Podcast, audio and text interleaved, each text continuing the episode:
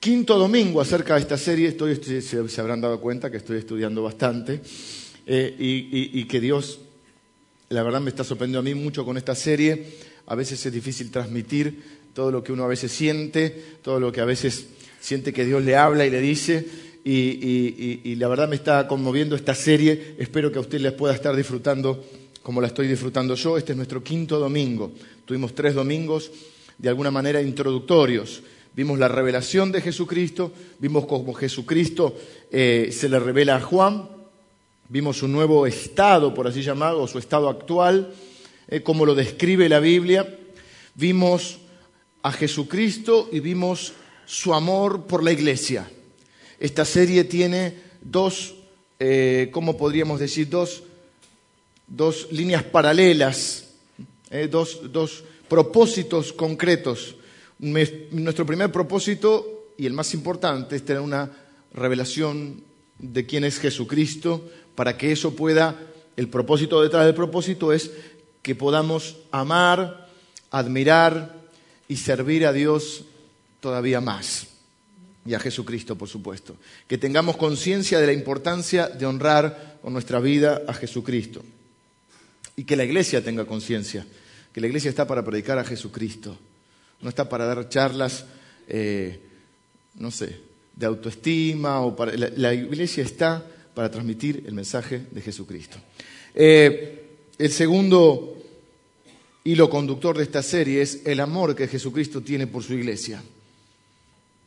Entonces el propósito es que nosotros podamos, si amamos a Jesucristo y servimos a Jesucristo, que podamos amar lo que Él ama y servir lo que Él sirve y Él sirve a la iglesia. La Biblia dice que Él dio su vida, se entregó a sí mismo por la iglesia. Vimos cómo a Juan se le aparece al, discípulo amado Juan, hablamos bastante de Juan, y, vimos cómo Jesucristo no entra mucho en temas personales. Lo único personal que le dice es no temas. Y automáticamente cuando le dice no temas, da la razón por la cual, porque yo estoy contigo. Es el mandamiento que más se repite en la Biblia. más de 150 veces, del Génesis, Apocalipsis, usted va a encontrar que Dios dice no temas. Y inevitablemente, indefectiblemente, cada vez que, Dios dice no temas o Jesucristo dice no temas, cada vez que automáticamente viene la razón, porque yo estoy contigo. No dice que las cosas van a mejorar, pueden o no mejorar, no dice que bueno, esto ya va a pasar, no, lo que dice es no temas porque yo estoy contigo. Luego, automáticamente le comienza a hablar de la iglesia. Quiero que hables a las iglesias, quiero que les escribas, estoy preocupado, hay algunas que están muy bien, algunas que están muy mal, hay algunas que tienen que corregir algunas cosas, y así comenzamos a ver esta serie sobre las siete iglesias del Apocalipsis. El domingo pasado vimos la iglesia en Éfeso. Las imágenes que ustedes ven en el avance, han visto esas, ruinas, son de Éfeso. En el siglo XIV Éfeso dejó de existir como ciudad. Hoy solo son ruinas eh, para estudios arqueológicos. Una ciudad que tenía más de 200.000 habitantes, una ciudad donde luego del año 70, cuando cae el templo, eh, donde es derribado el templo de Israel, el templo de Jerusalén, Éfeso comienza a ser el epicentro del Evangelio. Éfeso es donde Pablo enseñaba en el famoso tirano. Éfeso es donde eh, se escribe, bueno, a donde le escriben la carta a los efesios, son los mismos, una iglesia gloriosa. Domingo pasado vimos cómo Jesucristo reconoce su, su servicio, su sacrificio, su entrega, su fidelidad, su perseverancia, pero le dice, tengo un problema, tengo algo contra ti, has perdido tu primer amor. Y vimos cómo Jesús plantea que eh, aún aunque valora todo ese servicio, todo ese sacrificio, toda esa perseverancia, tenían buena doctrina, rechazaban a los, falsos maestros, a los, falsos profetas, rechazaban las doctrinas falsas, tenían la doctrina correcta, tenían eh, eh, una perseverancia y un sacrificio por el Evangelio, pero ya lo estaban haciendo casi que por compromiso. Pusimos el ejemplo de un matrimonio, donde uno, eh, bueno, a veces termina conformándose, donde dice, bueno, con los hijos no me va tan mal, ponele, tengo un 8, un 9, eh, las finanzas ando por, eh, depende, cada uno, pero póngale una nota, este, 8.50, y el matrimonio tengo un 6, pero bueno, es la vida, no se puede tener 10 en todo. Y, así transcurren los tiempos y uno se vuelve quizá osco, se vuelve seco, se vuelve casi hostil con su pareja, uno comienza a perder esa, dulzura que había, esas ganas de estar juntos, comienza casi a estar, bueno, eh, por, por inercia, bueno, hay que, por responsabilidad porque en el fondo le importa, pero ha perdido la gracia, la dulzura. Hay hermanos en la iglesia que han perdido la gracia y la dulzura. Tienen la verdad, pero sacan los versículos de la Biblia, como decía el otro día, cargan el arma y te hacen deuteronomio. Lo que vos, ah, vos que te, estás mal así, éxodo. Yo digo la verdad, soy muy sincero. ¿Qué defecto tenés? Soy muy sincero. El que dice eso tiene un defecto, no se conoce a sí mismo. Aparte ser sincero no es un defecto. Pero vimos que la gracia tenía, la, verdad tenía que ir envuelta en gracia y en amor. Vimos cómo nos podíamos volver unos efesios. ¿Eh? Teniendo la doctrina pero no teniendo el espíritu. ¿eh? o, no, dando, no oyendo el espíritu. Porque Jesús dice, el que tenga oídos para oír, oiga lo que el espíritu dice. Evidentemente no estaban oyendo el espíritu. Tenemos la verdad pero no tenemos la gracia. Eh, o el amor. Y entonces comienza a, a generarse una iglesia que es fiel, que es sacrificada, que es perseverante porque hay mucha, mucha maldad en esa ciudad, pero que no tiene amor. Y llega un punto que Jesús dice, así la relación no me sirve.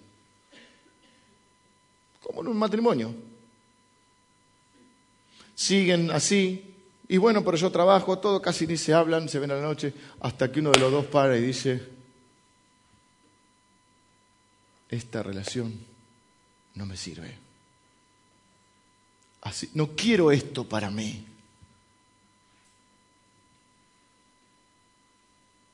Y algunos caen a la cuenta, otros no, de que las cosas no pueden seguir así. Creo que ninguno, por lo menos no quiero esto para mí, le dije a Lili, Lili no quiere para mí, llegar a viejos y ser dos viejos cascarrabias que se maltratan y que no se sabe por qué están juntos. Y Jesús le dice, mira, todo lo otro está bueno, pero si no tenés amor, es un címbalo que retiñe. Y, le dice, y si no, si no lo cambias, porque siempre vimos una estructura que tienen las iglesias, Jesús se presenta de una manera diferente a cada iglesia porque Él es todo lo que necesitamos y de acuerdo a tu necesidad Él se presenta. Tiene un elogio cuando lo hay, tiene una crítica cuando la hay, tiene un consejo para cambiar eso, tiene una advertencia si no lo cambias y tiene una promesa para cuando para el que, dice, siempre todas las promesas son para el que venciere, para que persevere hasta el final. Y la advertencia es, así no sigo, así no me sirve. Si no cambias, quitaré tu candelero, dejarás de ser luz. Hasta el siglo V, la iglesia de Éfeso fue, eh, podríamos decir, una iglesia que se mantuvo fiel. En el siglo V la iglesia comenzó eh, una debacle, la debacle total, y en el siglo XIV desapareció, no solo la iglesia, desapareció la ciudad porque no estaba el candelero. La ciudad que había tenido más de 200.000 habitantes, una ciudad pero impresionante, hoy son solo ruinas. Hoy nos vamos a ir 50 kilómetros más al norte y nos vamos a ir a Esmirna, una iglesia totalmente diferente, una iglesia pequeña. Estamos hablando de todo esto, es Turquía. Turquía es un puente entre Europa y Asia, eh, Asia Menor o Asia Occidental, podríamos decirle. y, y nos vamos a ir 50 kilómetros a una ciudad mucho más chica, que todavía existe, que se llama Izmir, con Z, I-Z-M-I-R, Izmir. Y ahí vamos a estar viendo la iglesia de Esmirna, una iglesia pequeña. ¿Qué tiene de particular esta iglesia? Es una iglesia que genera mucha, mucha admiración de mi parte. Es una iglesia a la cual Jesús no le hace ninguna crítica. Dijimos que el ejercicio es leer las siete y tratar de identificarnos con algunas, no solo con una, nos vamos a identificar con varias. En realidad mi objetivo es que cada domingo podamos, identificarnos con algo de lo que está diciendo. Esmirna es una ciudad, eh, hoy se llama Izmir, es una ciudad de unos cuatro, hoy tiene unos cuatro millones de habitantes. Cuando la carta fue escrita tenía solamente 80.000 habitantes, más o menos. El cristianismo se había comenzado a establecer y había empezado a crecer.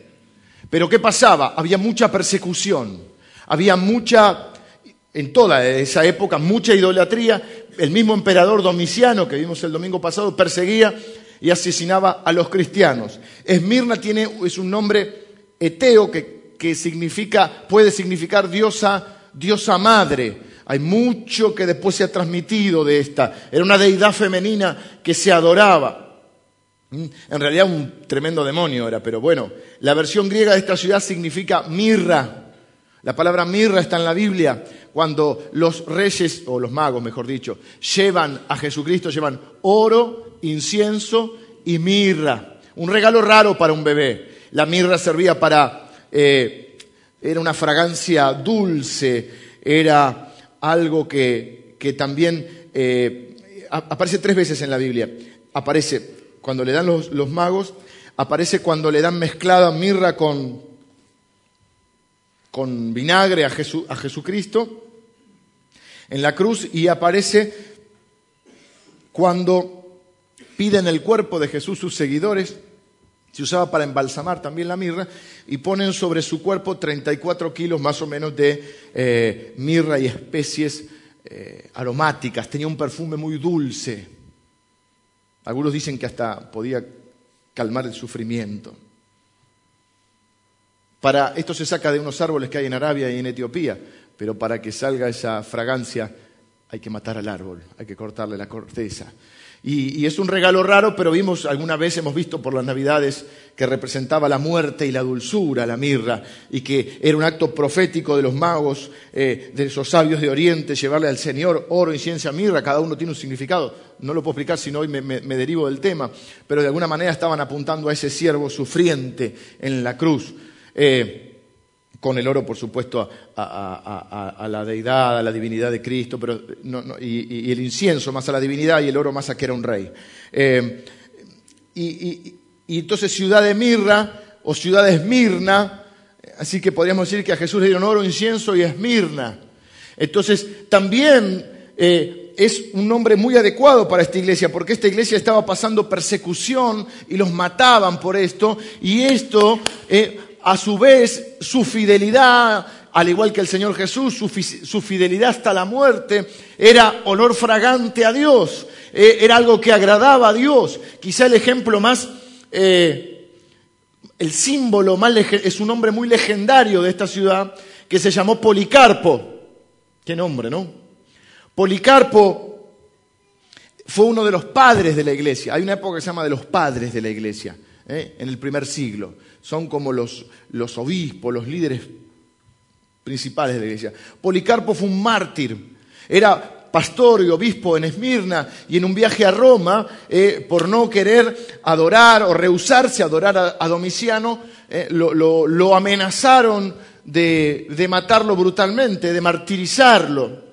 Lo arrestaron, lo sentenciaron, pero él tenía que negar a Jesús y él confesó que solo Jesús era su Señor, su Dios y Salvador.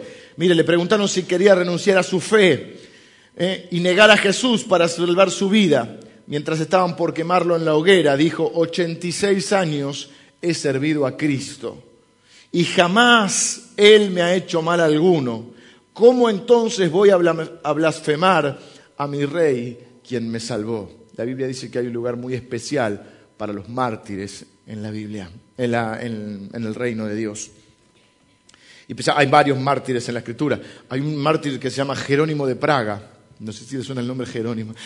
Jerónimo de Praga, que fue amenazado varias veces, varias veces preso. Alguna vez tuvo miedo y dudó también, pero al final de su vida, cuando están por prender fuego, eh, lo están por prender en la hoguera, el verdugo va con el fuego por atrás para prenderlo y Jerónimo le dice, ven por delante sin vacilar que si tuviera miedo no estaría aquí.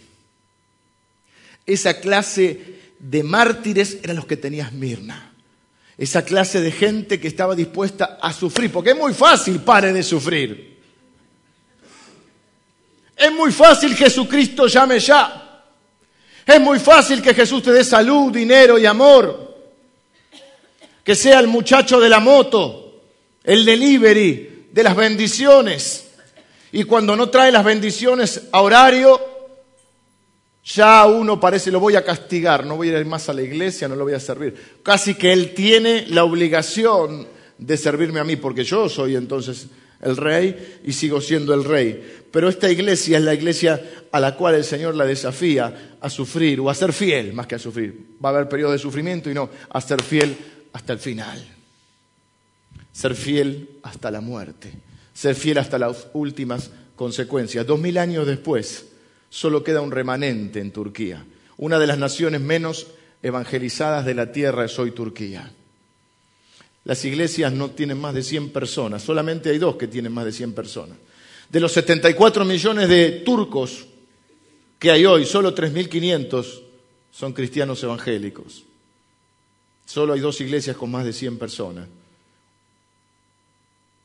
Pero Jesucristo se presenta y gloria a Dios que hay un remanente.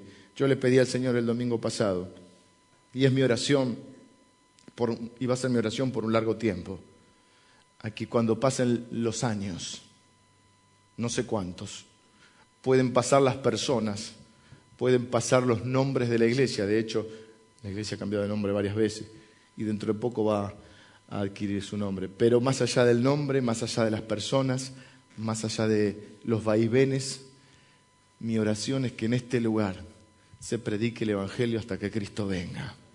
Y que cuando Él venga encuentre una iglesia fiel que se ocupe de predicar a Jesucristo. Después variará la música, la ropa, la decoración, pero que siempre en este lugar sea exaltado Jesucristo. Él dice, si yo fuere levantado, a todos atraeré a mí mismo. O sea, que ¿qué nos atrajo a nosotros, hermanos? Jesucristo. ¿De quién nos enamoramos? De Jesucristo. Pero ahora solo predicamos del Antiguo Testamento. No predicamos más de Jesucristo. El Espíritu Santo, si está el Espíritu Santo, ¿a quién señala el Espíritu Santo? Dijimos el domingo pasado, el Espíritu Santo señala a Jesucristo y Jesucristo señala al Padre. Nadie puede conocer al Padre si no conoce a Jesucristo. Nadie puede conocer a Jesucristo si el Espíritu Santo no se lo revela. Entonces, si está verdaderamente el Espíritu Santo, se tiene que exaltar a Jesucristo. Y si se exalta a Jesucristo, la gente se reconciliará con el Padre.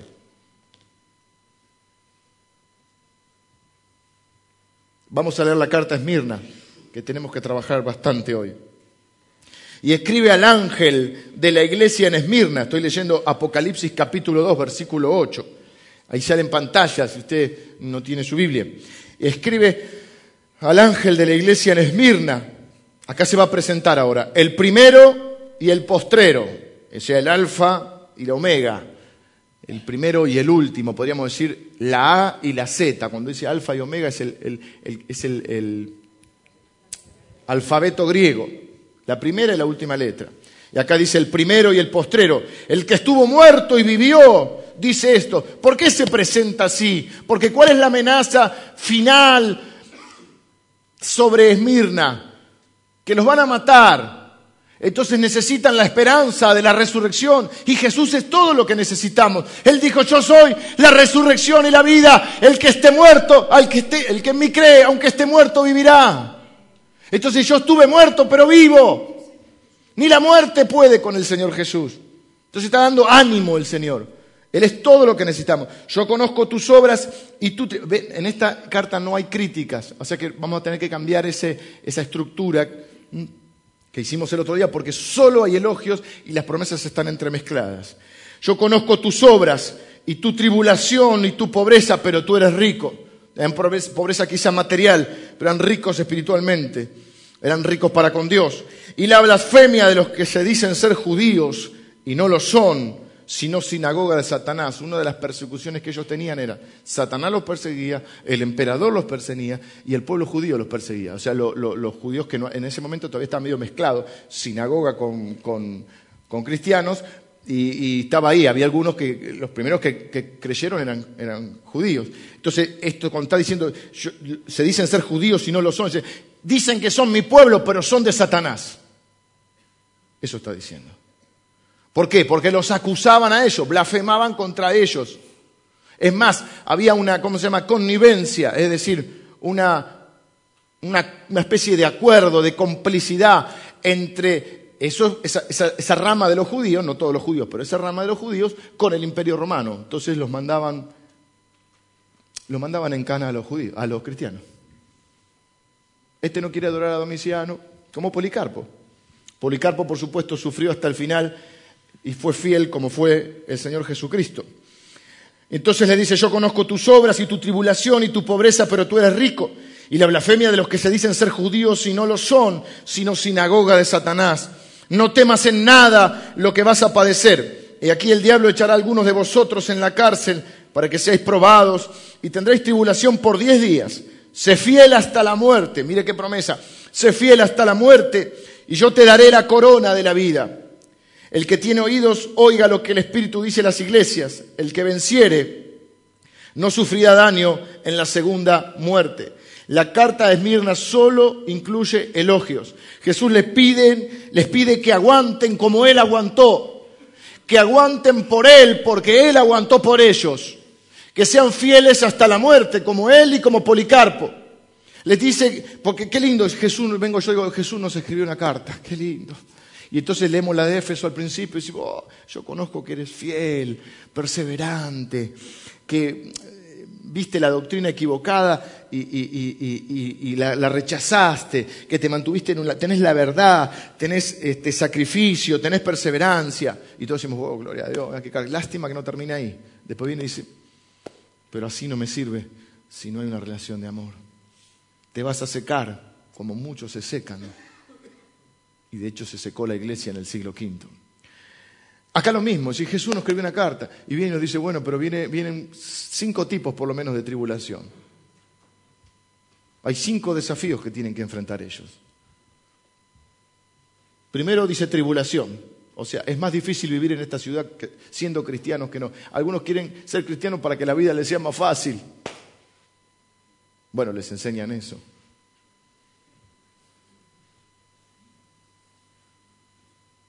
Dice Pedro, ¿acaso se van a sorprender por el fuego de la prueba, como si alguna cosa extraña os aconteciese? Nadie sufra o padezca por ser ladrón, homicida o delincuente, pero si alguien sufre por causa de Cristo, es bienaventurado.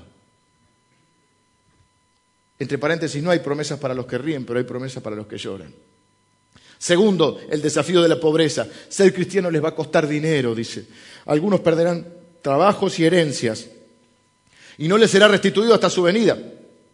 Cuando muchos judíos abrazaban el cristianismo, su familia los desheredaba.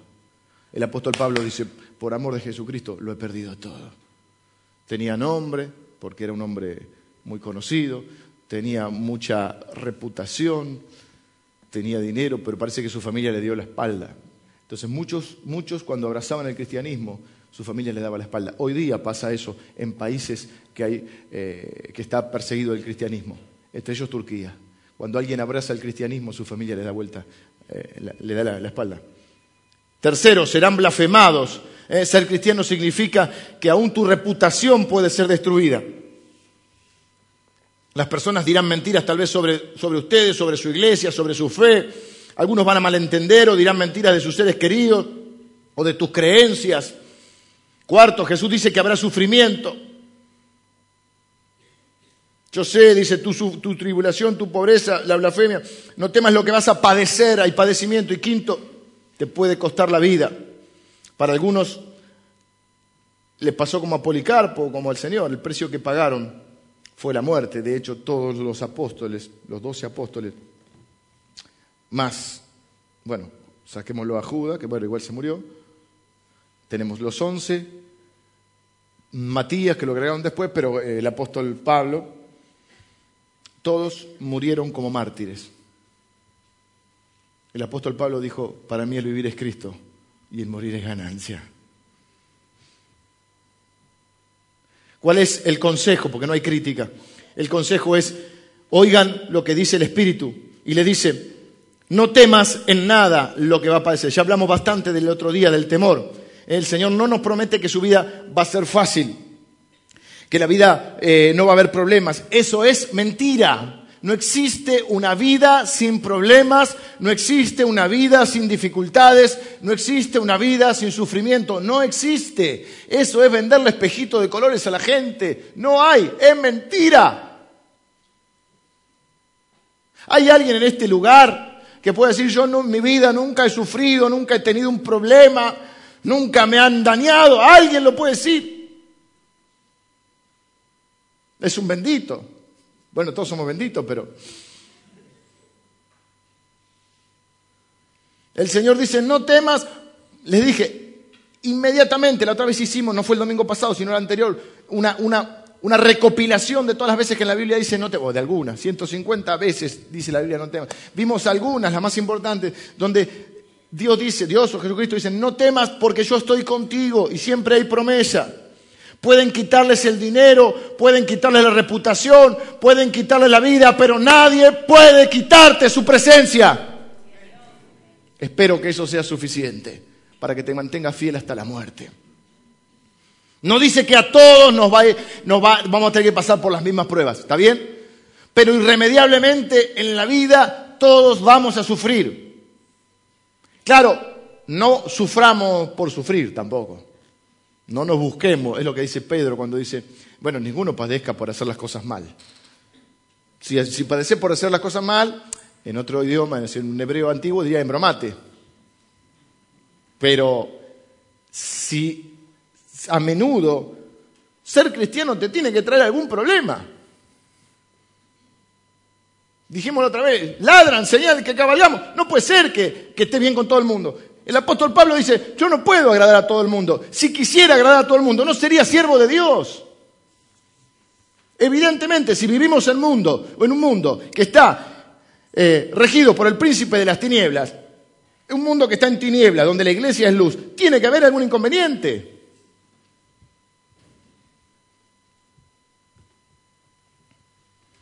Pero vimos que el temor nos convierte en falsos profetas, nos compele, nos compele a mirar el futuro y, y predecir siempre el caso más desfavorable y luego vivir temiendo eso. La verdad es que no sabemos qué va a deparar el futuro. Deberíamos preocuparnos más por hacer lo correcto. Y punto. Si vamos a sufrir, suframos por hacer lo correcto. Si vamos a tener problemas, que sea por hacer lo correcto, que sea por agradar a Dios y eso tendrá recompensa.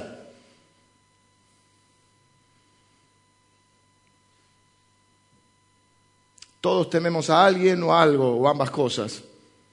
El temor es una oportunidad, puse, de correr hacia Dios, no para huir de Él. Cuando un niño tiene miedo, corre a su padre o a su madre para encontrar refugio. Cuando tenemos miedo, no es la oportunidad de huir, ni de Dios ni de nadie. Dijimos la otra vez, enseñamos que cuando una persona está frente a un conflicto, o pelea, o huye, o se inhibe. Cuando se inhibe, ¿qué pasa? En general, si es mujer, se deprime. Si es hombre, entra en ira. También se puede deprimir. O enfrenta su miedo, o huye, evita la situación, evita el conflicto, o, se paraliza, se inhibe y se deprime o se fastidia. El temor debería ser una, una oportunidad para correr al Señor. Ustedes forman parte de esto, le está diciendo, ustedes forman parte del pueblo de Dios. Dios los ha puesto ahí, no tengan miedo. Él determina cuándo nacemos y dónde viviremos. Ustedes forman parte del plan de Dios. Dios los ha puesto en este lugar porque este lugar importa, porque esta ciudad importa porque esta iglesia importa y porque su vida importa. Pero esta serie nos tiene que desafiar a entender no solo tener una verdadera revelación del Señor, sino una verdadera revelación de qué es el Evangelio.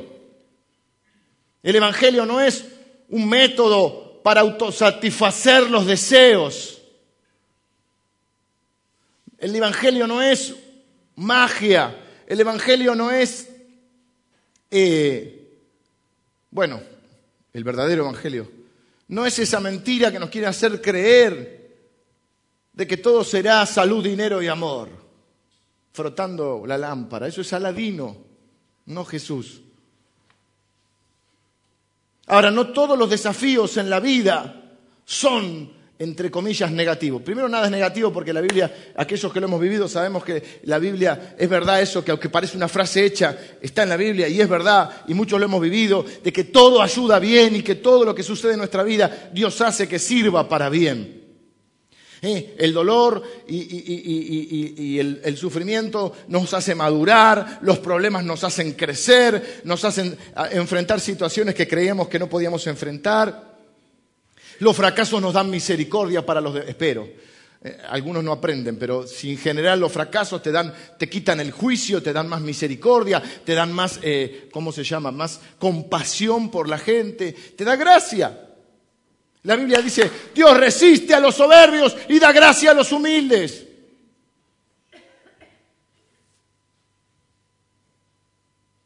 La promesa final es que no habrá segunda muerte. La primera muerte la tenemos todos.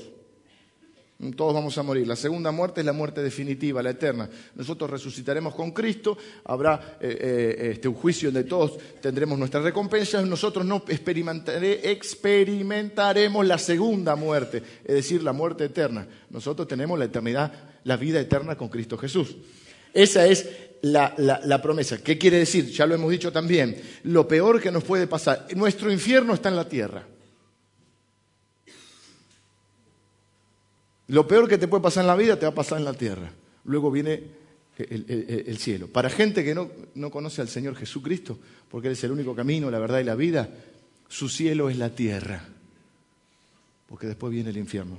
¿Me explico lo que estoy diciendo?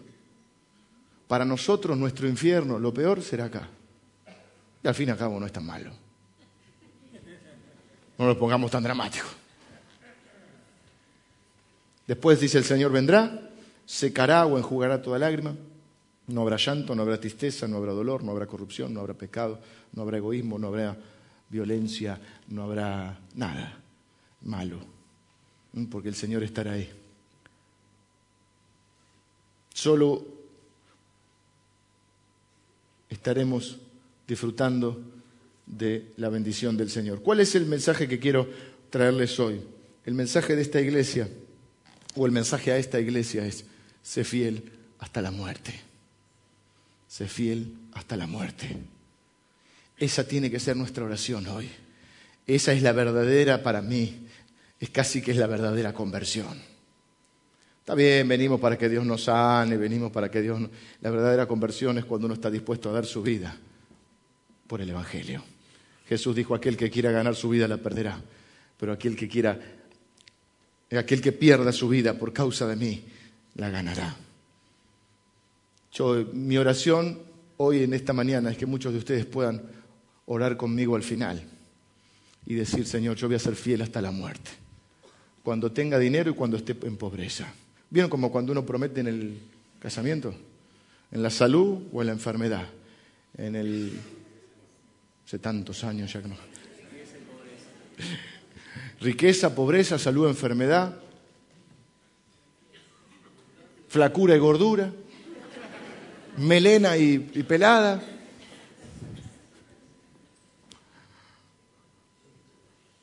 Hasta que la muerte nos separe.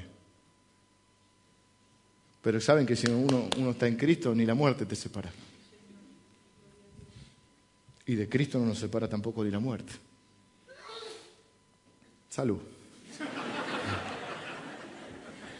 No sé por qué en otros países dicen eh, tipo como, Dios te bendiga, Dios te bendiga. Así que,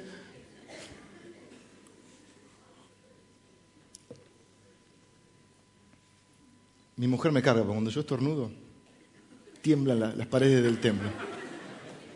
Y Jerónimo es igual. Y a veces que decía, apunta para otro lado, Jerónimo. Te tira el, huracán. Bueno, quiero estar eh, terminando, tengo que contarles algunas cosas lindas. ¿Vieron entre paréntesis cómo no parece más grande? Yo vine el jueves que la tiraron, vine a la noche. Y me paré con el, con el auto ahí y la miraba cuando estaba con los chicos de Lili. Decían, bueno, tenemos que tirar después esta pared porque está para pesaba, grande. Y, y me traje el número. Este número dice 270, mire. Varios lo codiciaron pero va a quedar para la iglesia. Ahora es 9.70, nosotros tenemos 9.44, 9.50 y 9.70. Pero se ve que antes era 2.70, porque empezaba de allá. Y porque las calles pueden cambiar el nombre, pueden cambiar el número, la iglesia cambiará de gente. Como les dije, hasta puede cambiar de nombre. Pero mi oración es que tenga el número que tenga, tenga la calle que se llame como se llame, y sea el pastor quien sea, que siempre en este lugar, hasta que vuelva el Señor, se predique el Evangelio. Ese tiene que ser nuestro compromiso. Y estamos acá porque hubo gente que tuvo esa misma visión y ese mismo sentimiento y hace más de 65 años comenzó a predicar el Evangelio acá, cuando capaz era 12, no, ya era 9.44 porque fue lo primero que se compró. Pero desde, quién sabe, eh, bueno, sí lo sabemos por los libros, porque quedaron los libros y tenemos la historia, ¿eh? de esas personas que comenzaron, que no eran más de 20, que venían de una iglesia que estaba en el 11. ¿Sabe lo que era venir de 11 para acá en ese tiempo? Bueno, igual que ahora. Una epopeya.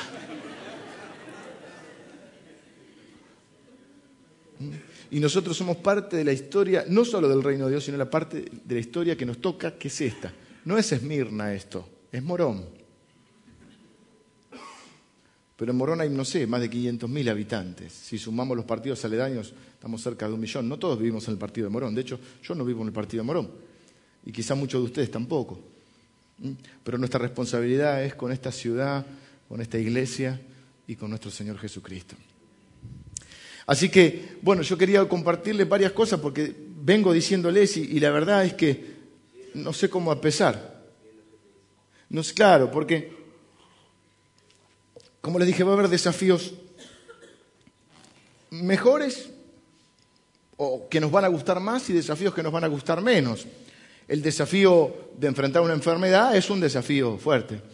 El desafío de pasar por un tiempo de necesidad es un desafío, son desafíos que no nos gustan tanto. Hay otros desafíos que nos gustan más. ¿Qué sé yo? Casarse es un desafío. Eh, comprar su casa es un desafío. Terminar su carrera es un desafío. Poner un negocio es un desafío. Son desafíos que son más lindos. Lo que la Biblia nos está diciendo, llegaron, ellos serán los que prediquen el Evangelio. Ese es un desafío también. Formar las futuras generaciones, que tienen estos chicos tienen 10, 9, 10, 11, ¿no? Eli, ¿cuántos tienen estos? 10 y 11. Que formemos familias que honren a Dios para que después formemos hijos que honren a Dios. Y para que después, muchos de los que están acá, y espero que yo también, nuestros nietos sigan predicando a Jesucristo. Y entonces muchas de las cosas que hacemos en nuestra vida las hacemos por ellos, ¿sí?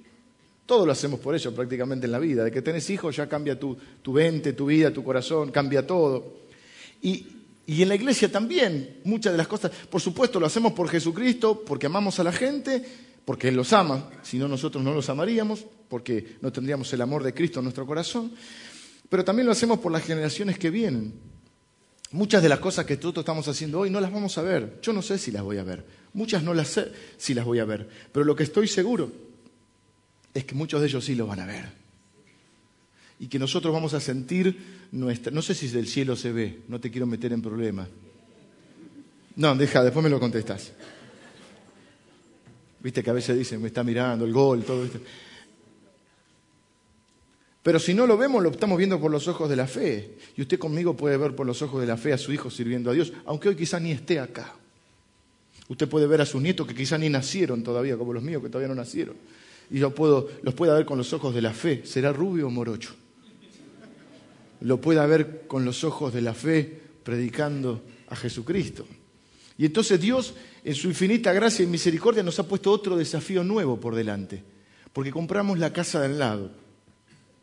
Pero no la 944, 950, 970. Ahora compramos 978. Ya la compramos.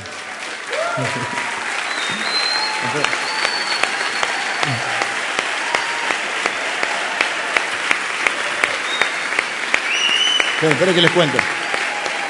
Esperen que les cuento.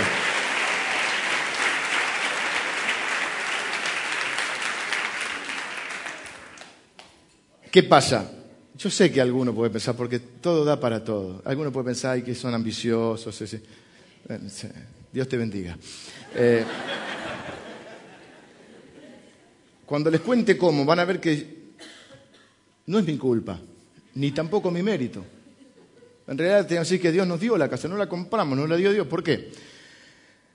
Nosotros estábamos pensando y trajimos eh, un arquitecto amigo para ampliar un poco las instalaciones, Hay momentos que sobra, como todo, hay momentos que sobra edificio. Y hay momentos como los viernes que es una lucha y se pelean, no se pelean, pero algunos líderes son medios quisquillosos con si el lugar que tienen y que si su lugar. Y bueno, la iglesia los viernes, por ejemplo, o con la cantidad de niños que está viendo, se complica. Entonces estuvimos presupuestando y eh, un poco cómo ampliar las instalaciones.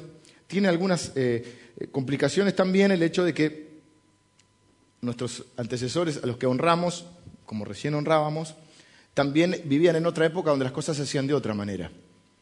Más a pulmón y por otro lado las leyes eran distintas. Entonces ahora muchas de las construcciones que tenemos no están, eh, ¿cómo podríamos decir?, óptimas. No diríamos legal, porque no es legal, pero eh, según las normas. Estamos medio en contravención. es decir, que el lugar, espacio verde, que esto, que lo otro, que los... Entonces eh, los planos, complica todo eso. Pero bueno, todo se puede, todo se puede. Y estamos de hecho tratando de reordenar el edificio. Hace como dos meses me llega un rum rum, porque todo llega, porque todo llega. ¿eh? Cuida tus labios, oídos, boca, labios, manos, pies, porque todo llega. ¿eh? y que lo pueda, lo que digas lo puedas sostener con, tu, con tu carita. Y llegó un comentario, pero en este caso no era malo, había un run run de que este hombre estaba interesado eh, en, vender la propiedad. Es la casa que tiene Laja, que se ve al lado. Eh, y entonces yo, a uno de mis copastores, que es el señor Felipe que, está en la puerta, él conoce todos sus autos, él dice, ahí viene fulano, no, está el auto acá. Bueno, eh, cuando me criticaban por el tema de la otra casa, él decía, el pastor Leo dijo que si no se compra, la devuelve la plata. El policía me defendía, imagínate. Y encima de algunos hermanos de acá. Es para matarse. Es, como dice el tango, es para balearse en un rincón. Ahora vamos a hacer lo mismo. Vamos a, hacer una tesorería aparte, así Dios nos preserva en salud. Le digo, ¿por qué no averiguás este hombre quién es? ¿Qué onda? Un domingo hace como casi dos meses, un mes y medio, me dice, mira, él trabaja en Mar del Plata, hoy está. Si querés te lo presento. Bueno, vamos. Después de la reunión. Eran ya como las 10 de la noche. Nos, toda la familia me esperó hasta las 12 y pico de la noche. Y, y me puse a hablar con él. Empezamos a hablar y unas cosas lleva a la otra. Empezamos, empezamos, empezamos a hablar. Me dice, yo te la quiero vender. Yo compré, tiene dinero el señor. No es para que nadie le vaya a robar ahora, pero tiene dinero, está muy bien. Es un hombre maduro, de edad grande. Ya tiene hijos grandes que trabajan con él, tiene una empresa, trabaja muy bien, trabaja en Mar del Plata. Eh, me mostró la casa, me mostró el garage, vi los autos y dije, también, está muy bien este hombre, está bien. Aparte él me lo dijo y me dijo, entre cigarro y cigarro, porque tuvimos dos horas, me dijo, si me la compras me haces un favor. Me sacas un problema de encima. Pará, pará. Porque vos decís, bueno, una estrategia para, para vendérmela. Me dice, yo compré un departamento, tiene varias propiedades, pero entre ellas se quiere mudar un departamento que se compró. Me lo entregan en enero del año que viene. Así que tenés tiempo para pagarme. Y yo digo, pero ¿cuánto puede valer? ¿Viste? Yo porque ahora me sale pidiendo una fortuna. Y no sé. Y le digo, hagamos una cosa, pongamos un tasador y paguemos el precio justo. Ni que yo te quiera aprovechar, ni vos. Para él también es difícil vender al lado de una iglesia, lo sabemos todos. Somos muy molestos, gritamos mucho, estacionamos mal. Todo eso tuve que también hablar. ¿no? Eh, porque claro, todos tienen sus quejas con razón. Este, cada uno que viene a buscar a su chico al faro tiene que bajarse y buscarlo. No toque bocina, porque si toca bocina, los 200 que viene a buscar al pibe, el vecino está loco. Son cositas que no nos damos cuenta a veces, porque en, la costumbre no nos damos cuenta. Entonces, este, para él es difícil, pero también para nosotros sí, porque no teníamos dinero. Entonces, me puede también, sabiendo mi necesidad, pues, las ganas de, de, que estamos al lado, de querer especular. Digo, pongamos un precio justo, traigamos un par de tasadores y pongamos el precio justo. Pasó el tiempo, trajimos los tasadores, nos fuimos, eh, eh, bueno, hasta que el lunes este que pasó, tuvimos la última reunión. Fuimos con Marcos y, estaba él con su esposa, eh, Alberto se llama. Empezamos a hablar, más o menos en el precio estábamos de acuerdo, peso más, peso menos, pero me dice al final, te la quiero vender, yo me identifico con vos, dice, porque yo compré sin plata un, no sé, dos mil metros también en, Mar del Plata, y el hombre me dijo, pagámelo como puedas. Y yo te digo, te ofrezco que lo pagues en 18 cuotas de 10 mil dólares. Están asustados. tranquilo, tranquilo, vamos a ver. Eh, ¿Hay alguien que te vende hoy? O sea, eh, por otro lado, eh, si hay algún... Bueno, primero no va a haber inconveniente porque nosotros más o menos sabemos. Uno dice, ay, pero no tenemos deuda. No tenemos deuda, vamos a tener la casa. O sea, que no hay una deuda porque está la casa de, garantía. Eh, podemos empezar en junio, pagamos por mes. La iglesia tiene la política de que todos los meses tiene, eh, yo tengo, nosotros tenemos la política también en nuestra vida personal. No importa cuándo, depende de tus circunstancias, pero siempre un poquito hay que ahorrar. Siempre un poquito hay que ahorrar. Es decir, siempre tus gastos siempre tienen que ser menores a tus, a tus ingresos. No puedes vivir por encima de tus ingresos porque si no vas mal. Por más que ganes, si ganas 10 y gastas 12, y ganas 20, y gastas 24, y gastas 30, siempre vas a estar abajo. Entonces siempre tenés que, y pero qué fácil, eh, cuando uno tiene plata es fácil, pero cuando no tiene, hay tiempos y tiempos, pero por ahí los ahorros sirven cuando vienen los malos tiempos. Pero mientras la cosa va bien, tratar de estructurar los gastos para que sean siempre menores a tus ingresos. La iglesia tiene esa misma eh, política o esa misma estrategia. A veces se puede ahorrar más, a veces menos, de acuerdo a las cosas que hay que hacer. Hicimos un esfuerzo muy grande al comprar la casa al lado, ahora estamos haciendo un esfuerzo grande para ponerlo en condiciones. Dentro de poco ya vamos a poder estacionar, nos demoró un poquito la lluvia. Nuestra idea es que es hasta la famosa y conocida Palmera, sea todo estacionamiento, donde vamos a hacer la vereda, el portón igual. Eh, luego estamos emparejando los pisos, poniendo tosca y piedras y podamos tener la seguridad, la tranquilidad de que tenemos un mayor lugar de estacionamiento. Luego vamos a emprolijar y a subir todas las medianeras y hay que tirar abajo también una parte más y vamos a parquizar eso y quizás vamos a ver cómo usamos también con las finanzas, hacer algunos quinchos y algunos lugares para que todas las edades tengan ya para el verano que viene un lugar lindo para disfrutar. El edificio necesita un poco de oxígeno, está sobresaturado de construcción, entonces vamos a tirar esta pared al final de todo y entonces va a generar el espacio este. Ahora, eh, la única manera que yo le dijera que no a este hombre, ¿cuál era? Pónganse en mi lugar. Por eso le digo, no fue culpa mía. ¿Qué quieren que le diga? No, no te la compro porque no tengo fe. Si es lo que vale. Si lo que vale por los tasadores son más, de una inmobiliaria. Es más, unos hermanos nuestros acá de la iglesia. Si lo que vale es eso, si al pagarla en cuotas no hay un recargo, obviamente están las variaciones del dólar. Eh, no me voy a asustar por la variación del dólar. Es el único elemento de riesgo. Cuando asumís un, desafío de Dios, siempre algún riesgo hay. Si no, ¿dónde está la fe? Si el tipo viene y me dice, te la regalo y me firma la escritura, ¿qué fe necesito? Por Dios, hermano, ¿o no? Si viene y me dice, ah, no, sentí de Dios que te la regalo. Ah, gloria a Dios, ¿dónde está la fe?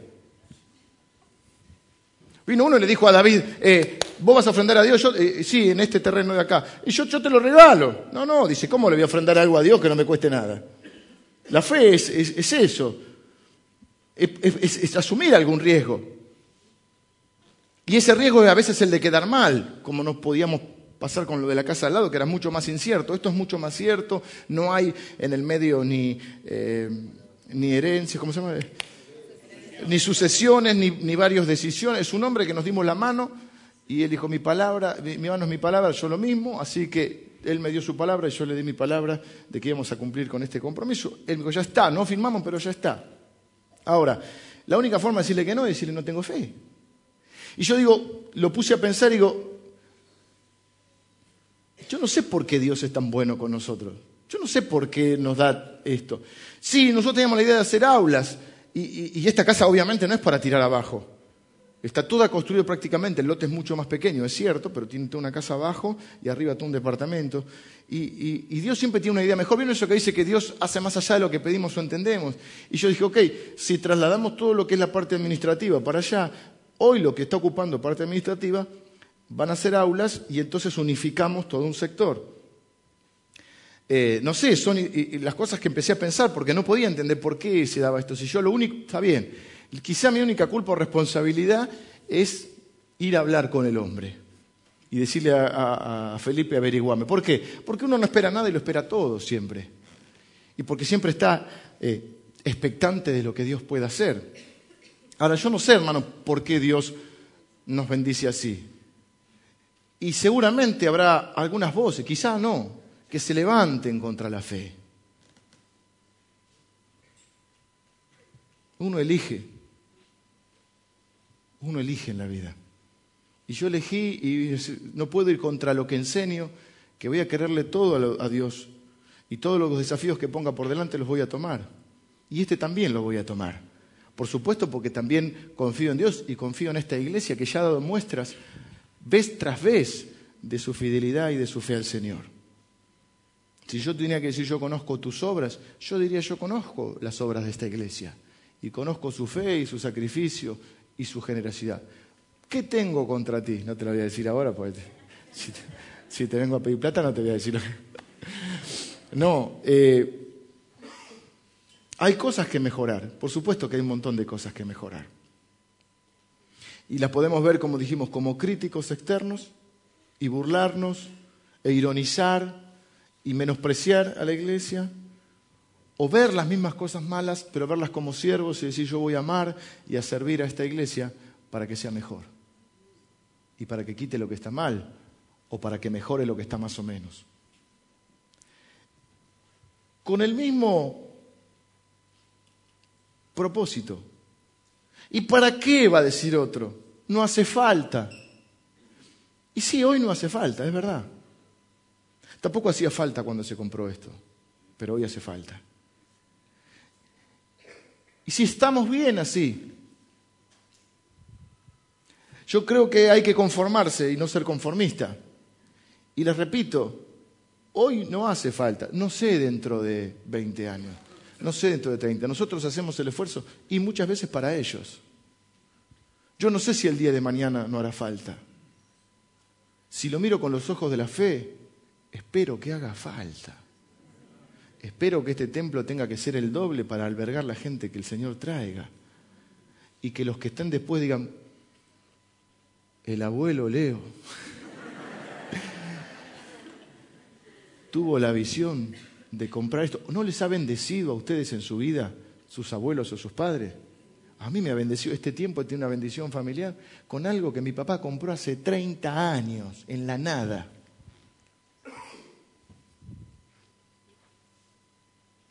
Y yo hoy digo, mirá el viejo, compró eso hace 30 años. Y como tiene tres hijos, compró para los tres. Y como uno soy yo, yo soy uno de los bendecidos hoy. Muy bendecido. Algunas le salieron bien, algunas le salieron mal. A mí también me va a pasar lo mismo. Pero ¿en quién creen que yo pienso ya hoy? En nuestros hijos, en nuestros nietos, en los que vienen después. Y hoy no hace falta. Pero con el pensamiento de que no hace falta, estaríamos todos hoy amontonados en 944. Y si los de 11 hubiesen dicho no hace falta, se hubiesen quedado en la iglesia de 11. Entonces, sí que hace falta, porque hay que verlo con los ojos de la visión, con los ojos de la fe y decir, hace falta porque la gente no va a entrar acá, porque no van a poder estacionar sus autos dentro, ya, ya está complicado. Cuando hacemos un evento conjunto que no dividimos, ¿qué hora es? Yo me puedo quedar hablando de tres horas. Cuando hacemos los eventos conjuntos, que unimos los dos cultos de la mañana, por ejemplo, tenemos que poner, reforzar con más policías porque si estacionasen las de las... O no tenés miedo de que te afanen el auto. No se dice afanen, edítalo. Te, te sustraigan el vehículo. Un NN, un NN. Entonces, ¿cuánto va a pasar hasta que, mire, yo lo vi en otros países, la gente no iba a un lugar porque, está bien, no me pareció bien, pero pasaba, que no iba porque no había estacionamiento. Y muchas veces nosotros vamos a un lugar porque sabemos que podemos estacionar, que podemos... Sí que hace falta. Sí que hace falta si creemos que al levantar a Jesucristo Él va a traer a la gente a sí mismo. Y van a seguir viniendo. Y van a venir más.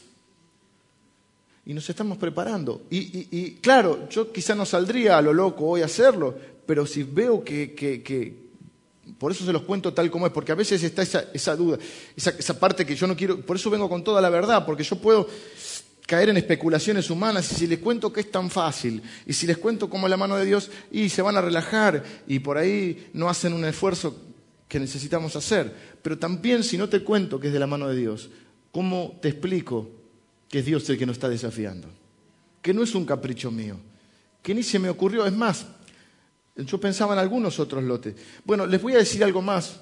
Venga, los músicos, que tengo que terminar. Me da un poco de vergüenza decirlo porque no soy un loquito, espero. ¿Soy un loquito? No, no. No, soy un loquito. Pero hace, cuando compramos esta casa que firmamos, nos subimos a los techos. Yo me acuerdo que está el pastor Emilio, no me acuerdo si era el pastor Javi Ibarra o Javi Gómez. Me parece que era el pastor Javi Barra. Después Javi Gómez trajo los planos de la municipalidad. Y nos subimos a los techos. En eso que uno no espera nada y lo espera todo. Yo empecé a soñar con el cuarto de manzana, que es, hasta el final de estos lotes que son iguales, tienen 50 y algo de metros cada uno tiene 720 metros más o menos. 944, 970, no, 950 y 970. 978 es más cortito y ya empiezan los lotes así.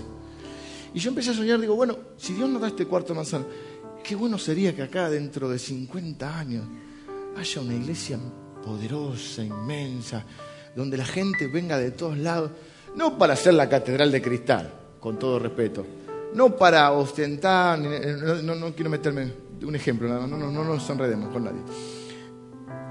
Para que sea un lugar donde se honre a Dios y la gente llegue de a multitudes. Y no es para mi gloria, porque yo ya no voy a estar. Y si estoy, no me voy a acordar ni para qué estoy. Así Jerónimo, dame la pastilla. Así que no es por eso. Les aseguro que no voy a poner mi cartel con la foto.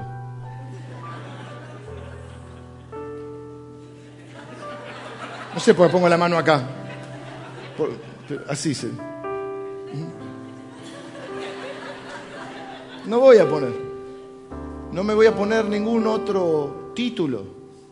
No, no, lo, no lo estoy pidiendo para mí. Yo soy muy feliz, estoy muy bien, les voy a decir la verdad, estoy muy cómodo. Esto me trae más incomodidad que comodidad. Porque no va a faltar, como dice el tango, no va a faltar algún gil que nunca falla y que diga alguna cosa. No va a faltar. Yo estoy muy cómodo, hermanos, ahora. Créanme, estoy muy bien. Estoy muy contento, la iglesia está llena. Es una iglesia bendita. Creo que me quieren yo los quiero, la familia está bien. No tenemos que hacer mucho esfuerzo para que la gente ve, estamos que, y que ayudamos a los tobes, lo queremos ayudar a Tabo acá, y ahora vamos a mandar al África para los chicos que necesitan leche en el África, y, estamos ayudando al hermano en Ecuador, y estamos bárbaros. Yo no, si así estamos bien, hagamos la enramada. Tenemos unos pesitos ahorrados en la iglesia.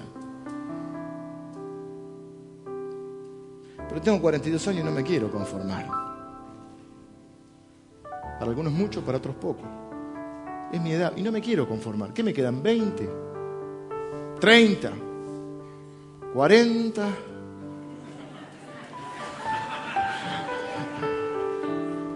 Ponele 50 y reumosán. Eh, pero yo quiero irme de esta vida habiendo tomado todos los desafíos de Dios. Claro, no es el único el edificio. Como hemos enseñado, no es el edificio. El edificio es un medio. El fin es levantar a Jesucristo en este lugar y que mucha gente lo pueda conocer. Y cuando estemos en el cielo nos crucemos con gente que nos A mí me lo dijo hace poco un hermano acá. Para mí fue uno de los mejores elogios que, que he recibido. Me dijo, gracias por llevarme a Cristo.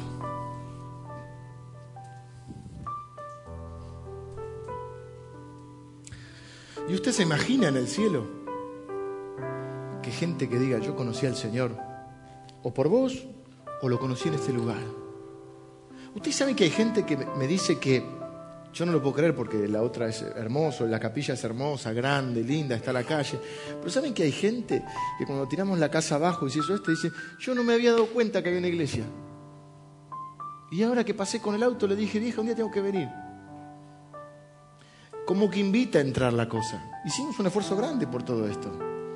Hacemos esfuerzos grandes cuando ponemos los baños, las, las de los chicos, lo que fuera. No es el edificio. Si yo no, yo, yo tengo claro eso. A ver, yo tengo claro que eso no es.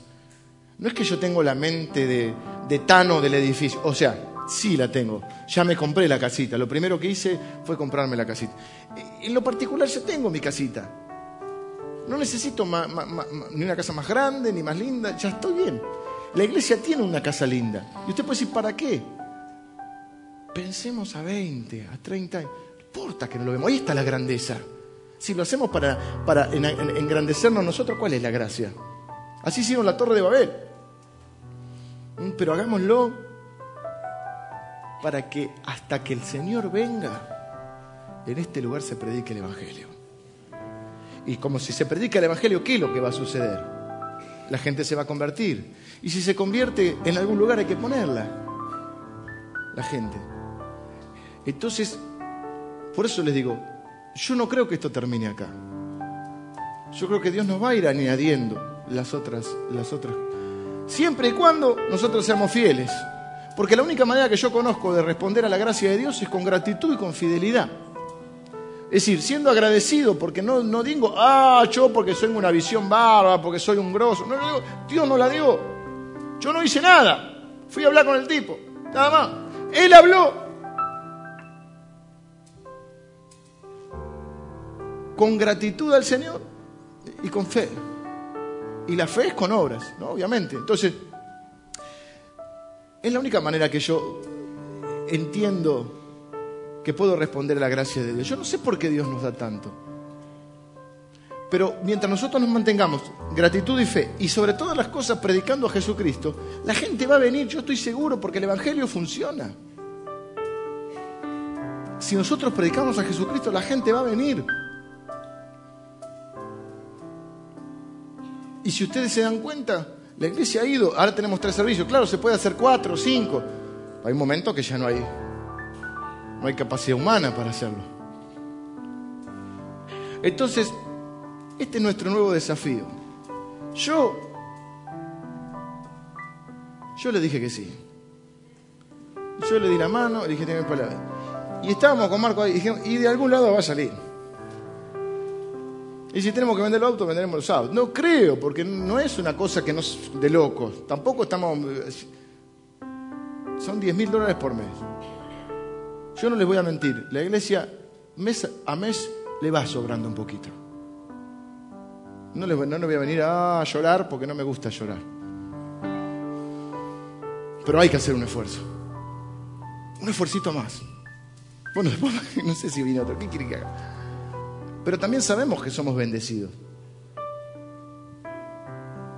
Entonces, preparamos un sobre especial, ¿por qué? Porque queremos saber cuánto pone cada uno, no.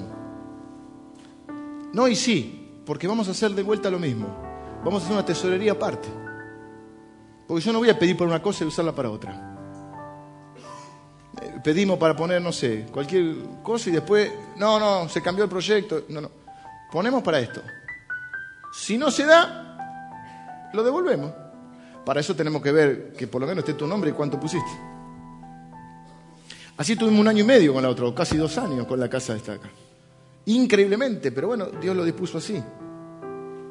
Y en dos años, por la gracia del Señor, nadie nos pidió de vuelta el dinero. Todos esperamos.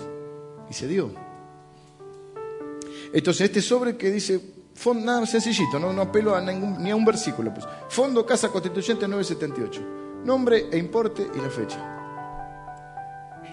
Usted se lleva el sobre y hace el esfuerzo. Algunos pueden hacer el esfuerzo ahora. Algunos dicen, bueno, yo por ahí cuando viene el aguinaldo o más adelante. Son 18 meses, yo sé cómo es esto. Yo sé que a veces el entusiasmo está inicial y los últimos meses Como ya a veces ya lo tenés como cuando compraste algo. Compraste la tele, la pusiste, pero, pero cuando ya y son 18 cuotas, pero cuando a la 14 que ya la tenés la tele ya te fastidia. O con el auto que compraste el plan a 5 años te fastidia. Pero bueno, también es cierto que no tenemos que hoy salir a juntar una cifra que es más complicada. Así que no es que tenemos que tener una fe para que nos admiremos unos a otros. es solamente creerle a Dios y hacer un esfuerzo más. Y otro más. Y sí. Y si es así el reino de Dios. A mí nunca me ha ido mal por ser generoso con el Señor.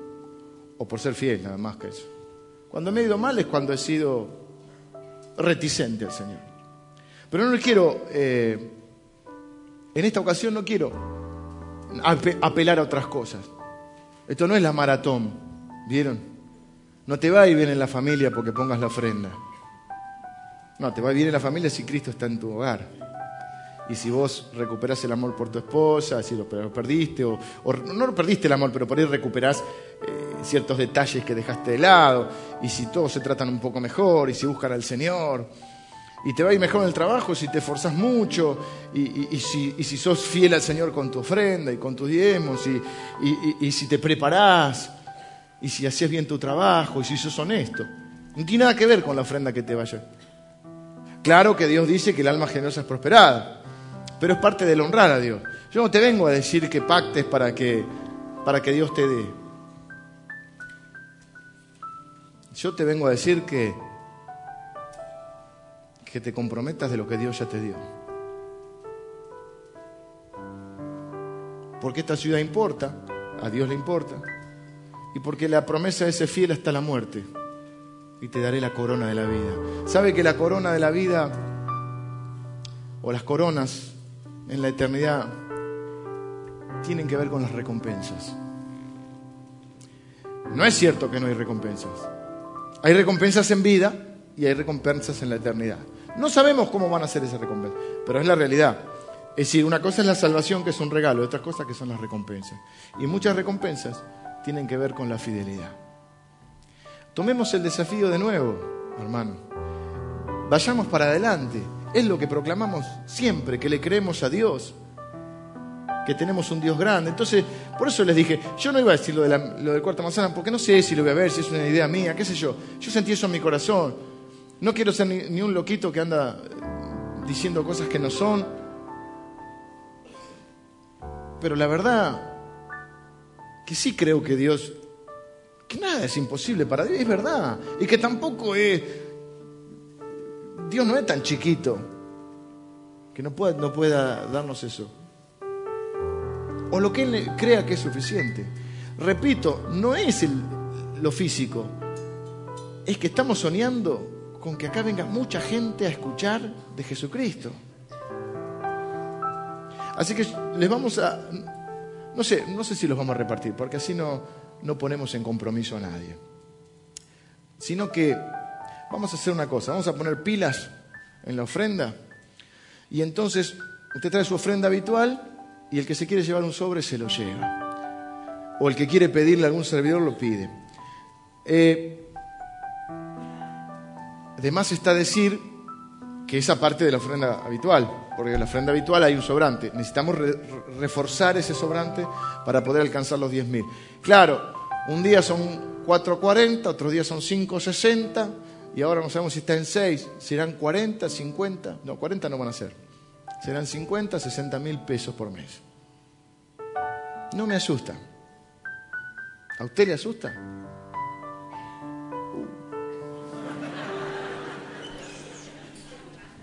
Qué silencio, por Dios.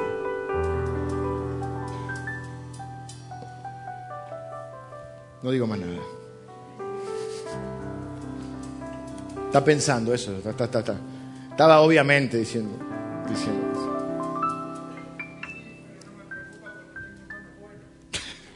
Dice a mí sí, pero no me preocupa porque tengo hermanos buenos. Claro, él es de los que dicen, son cinco hermanos, todos vivos, no uno trabaja. Dice. Claro. Eh, hacemos así, hermanos.